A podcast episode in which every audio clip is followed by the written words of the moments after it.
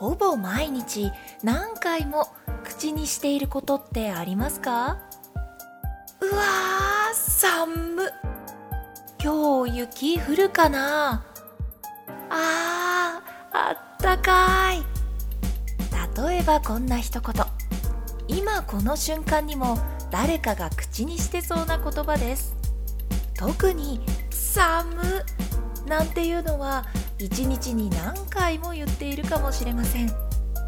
暖房の効いていない部屋で外に出た時北風がピューッと吹いた時風に身をさらされながらも待つしかない駅のホーム。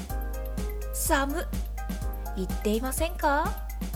そんな日本語の寒を試しに英語に変えてみたら結果かなりの回数英語を口にすることになります。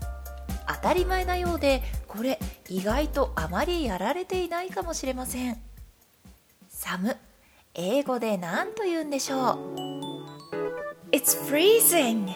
寒凍えるような寒さの時に使います。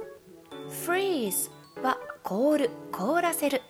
過去形は froze frozen になると氷で覆われた氷結したという意味になります。穴雪は frozen ですね。It's cold. 寒い。cold ももちろん寒さを表す時に使える単語です。It's cold outside. 外寒いよ。と言ったりします。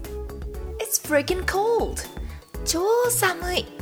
Freaking をつけて意味を強調して使うことも多々ありますですが過激でたまに下品にも捉えられてしまう単語なのでおしとやかにしておきたい人は使わない方がベターですちょっと言葉が悪い表現でもあります Freaking といえば去年ボストンのホステルに泊まった時 Your English is freaking good!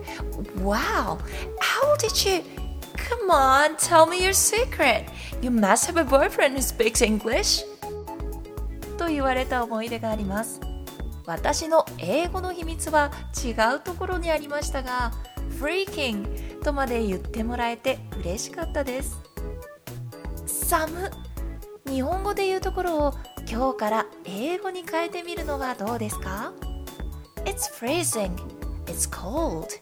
It's freaking cold. その時の寒さや気分で使い分け。まずは独り言で実践するのがいいかもしれません。こうやって日常の中で少しでも多く英語を口になじませるのも上達への近道ですよ。